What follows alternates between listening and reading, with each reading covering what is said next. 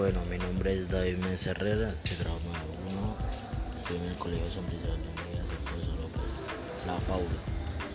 Voy a contar sobre la cigarra y la hormiga. Una tarde de verano, una cigarra se hallaba en lo alto de un árbol, cantando plácidamente.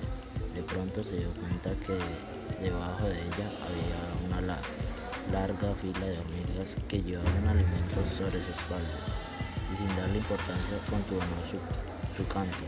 Así pasaron los días y mientras la cigarra cantaba, las hormigas caminaban, presurosas, guardando sus.